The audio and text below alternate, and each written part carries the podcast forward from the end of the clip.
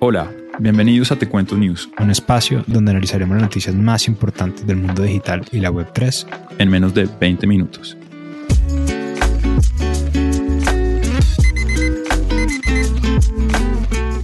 Cami, 7 de junio y bienvenido a otra nueva edición de Te Cuento News. ¿Qué tenemos para hoy? Peter, primero que todo, el Bitcoin. Eh, hoy amaneció a 29 mil a la hora de grabar esto, 29.493.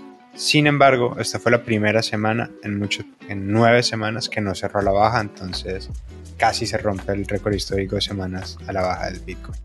Hmm, espectacular. Sí, si bien todas las mañanas me llega el newsletter de Morning Brew, muy recomendado y de hecho hoy es la primera en mucho tiempo que todos sus indicadores que ellos tienen ciertos indicadores económicos están en verdes. Pero bueno, ahora sí, ¿qué tenemos para hoy, Cami? Peter, hoy vamos a hablar de las apps de delivery y lo que está pasando en Venezuela. Vamos a hablarles del meme summer. Es espectacular lo que está pasando. Para aquellos que no, no, no, no usamos el dialecto, es meme summer, para entender. aquellos que no, no le decimos mimi.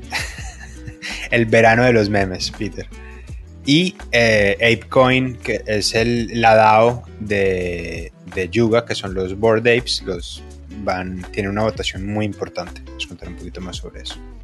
Si quieres, arranquemos con el, el verano de los memes, ya que fue tan, tan interesante. Por favor, cuéntanos. Te voy a contar, Peter, entonces, un poquito. Entonces, desde que estamos en mercado bajista, los proyectos les ha costado mucho digamos, mintear. Este es el equivalente de salir a la bolsa en el mundo de los NFTs.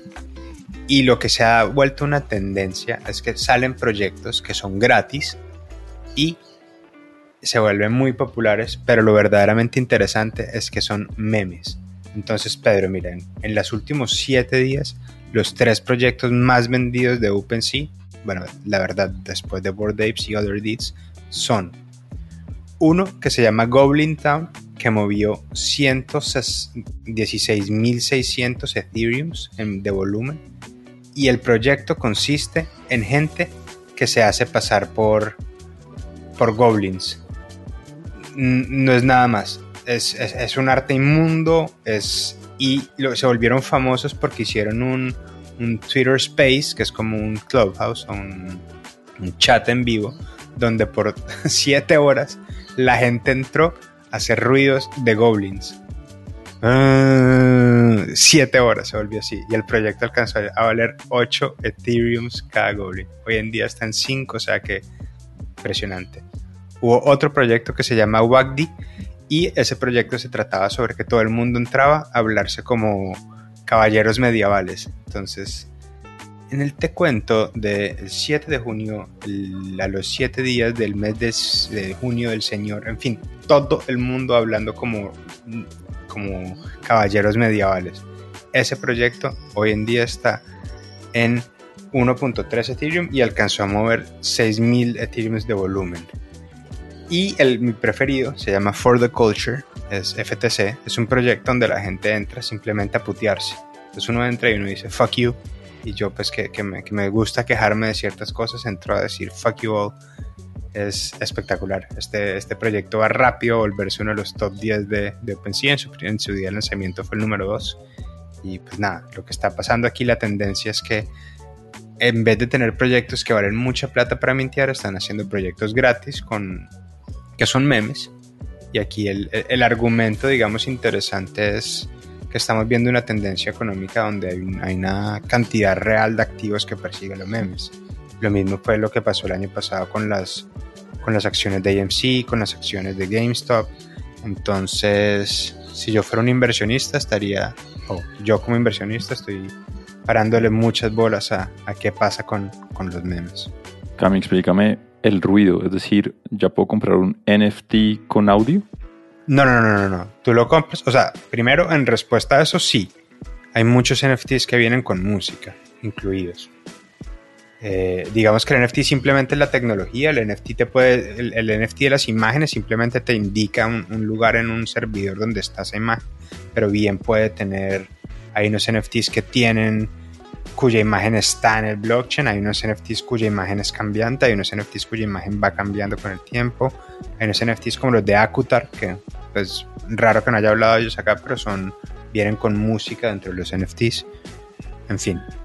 Lo que te explico es que esta gente de repente... Pero entonces estos ruidos de Goblin... La gente, todos los que tenían Goblins, un día dijeron, todo el mundo metas en Twitter Space. Y se metieron y durante siete horas solo hacían ruidos de Goblins. Ok, listo. Espectacular, espectacular. Es más la comunidad del NFT la que empieza a hacer este tipo de cosas. Pues Cami, súper interesante, pero vuelvo, vuelvo al tema de la utilidad y... no, que definitivamente esa es la parte interesante. No tienen utilidad, definitivamente. Y sí, digamos que no, no tiene ninguna lógica bajo los estándares convencionales ni reales de económicos, pero, pero está pasando algo muy interesante como de la cultura, digamos.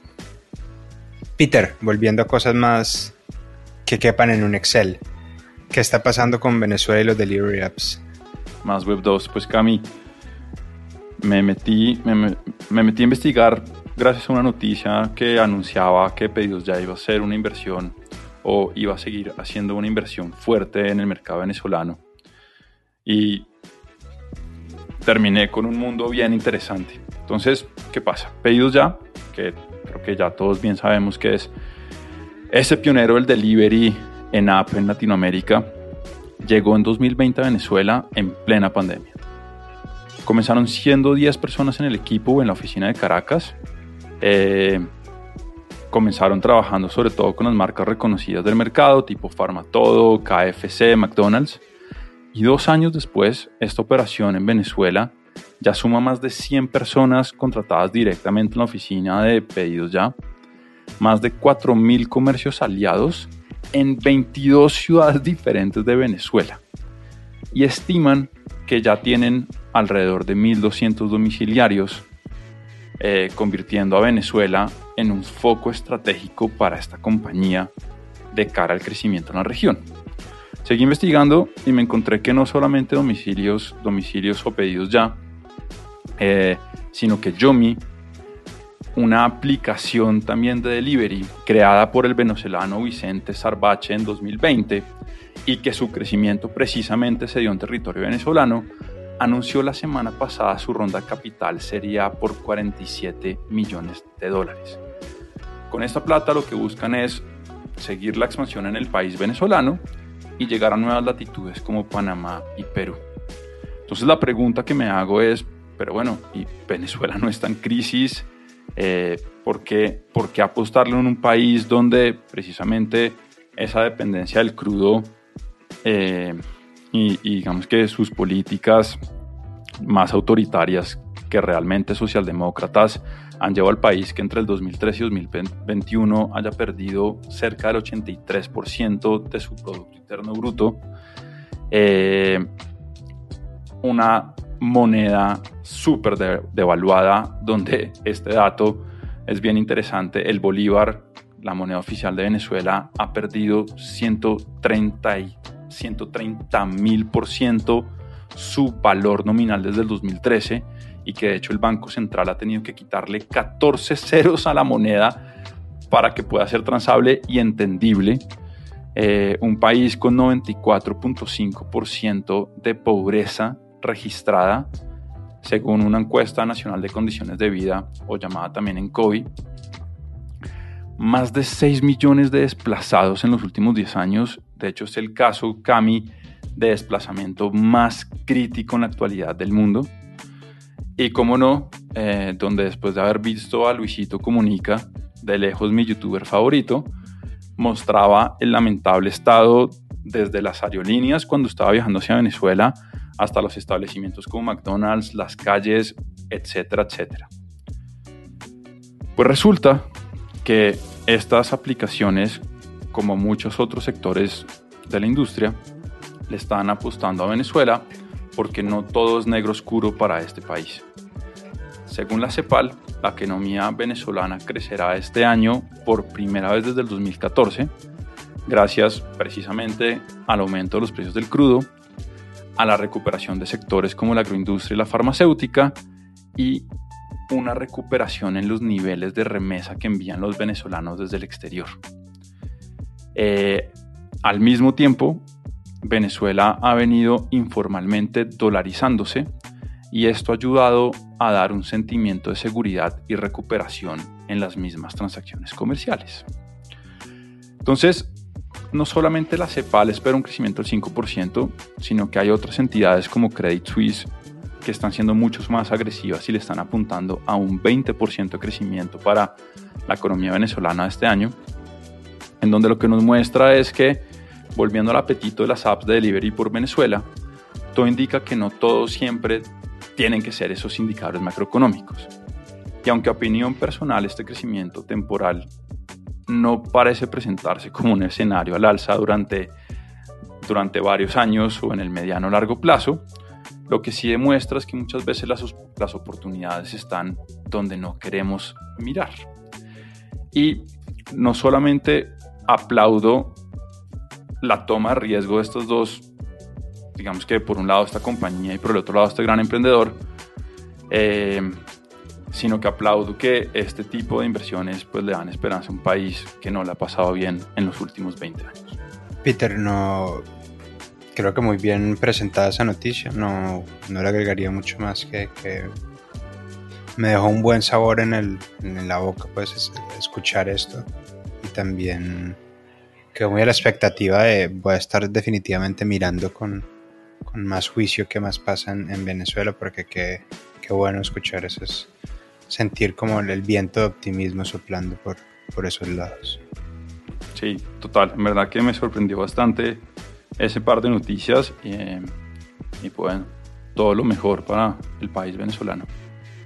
Peter, yo traigo una noticia muy interesante y es el DAO, la DAO de Ape. Sobre las DAOs no hemos hablado mucho acá, eso tenemos preparado un capítulo Te Cuento al respecto, pero básicamente son descentralización, eh, organizaciones autónomas descentralizadas, que palabras más, palabras menos, es un grupo de WhatsApp con una cuenta de banco compartida. La DAO de los de Yuga Labs, que es como la gente de es todo el ecosistema de los Bored Apes, de los Mutant Apes, que son estos los NFTs más famosos del mundo, una hiper mega organización avaluada en más de 4 billones de dólares por, por Anderson Horowitz, va a votar sobre si se queda o no en Ethereum. ¿Qué significa esto? Uno, muy interesante porque aquí es donde los NFTs se vuelven interesantes porque la gente que toma la decisión sobre los proyectos son los mismos holders. Entonces aquí es donde se empieza a hacer real esa promesa que hemos dicho de tener un NFT te da valor sobre la propiedad.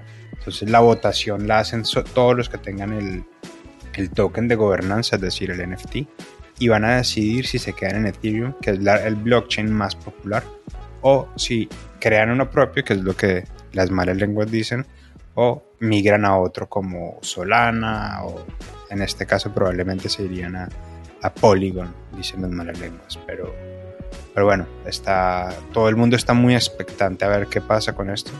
Esto sería como, como cuando Tesla anunció que se iba a ir de California. Es, un movimiento significativo para el ecosistema. Y, y, bueno, entonces creo que lo que, es, lo que es verdaderamente interesante es que las comunidades estén empezando a tomar este tipo de decisiones y no necesariamente pues como, como el liderazgo. Muy interesante Cami y muy interesante pues que esto es uno de los valores que fomenta precisamente la, la Web3 y es que la comunidad realmente es dueña de sus decisiones, ¿no? Eh, esto demuestra que así Ethereum sea, sea posiblemente el segundo blockchain hoy más importante, no quiere decir que ApeCoin como comunidad no pueda desistir del mismo y como bien lo decías, o, como bien lo decía la noticia, construir su propio o irse a alguno que esté más alineado con sus intereses. Entonces, bueno, estaremos pendientes de qué pasa con esta noticia. Gracias, Cami. Peter, las ñapas. Uy, están buenas. Lancémoslas rápido porque sé que hoy, hoy, hoy nos hoy hicimos deep dive en las noticias. Entonces, LeBron James, el superatleta de 37 años de edad y actualmente alero de los Lakers, ya es billonario con B de burro, según la revista Forbes. Chipotle anunció que aceptará criptomonedas como pago en Estados Unidos. las acciones de Alibaba, el Amazon chino, han perdido más de 75% de su valor en los últimos 18 meses, volviendo a precios de 2014 y poniendo una encrucijada a los inversionistas.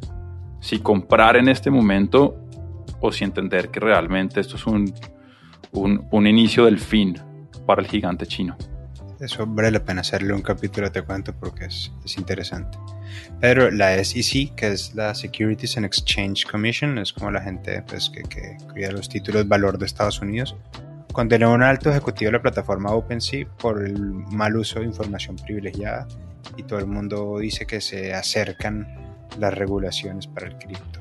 Y por último, Talently, la plataforma peruana de upskilling y colocación de talento tech, levantó la ronda semilla más grande de la industria EdTech hasta el momento. Fueron 3 millones de dólares. Enhorabuena por Doménica Obando, su CEO y fundadora, y todo su equipo de trabajo. Qué nota, chévere. Y hasta aquí las noticias el día de hoy. Cami, como siempre, un placer. Peter, un saludo a Felipe y a Carlos. Por favor, cuéntenos qué les parece sobre qué les gustaría que habláramos. See the sky, see the clouds amongst the sun. See the day for everything it could be. Stop treading on that snooze button. Bielo.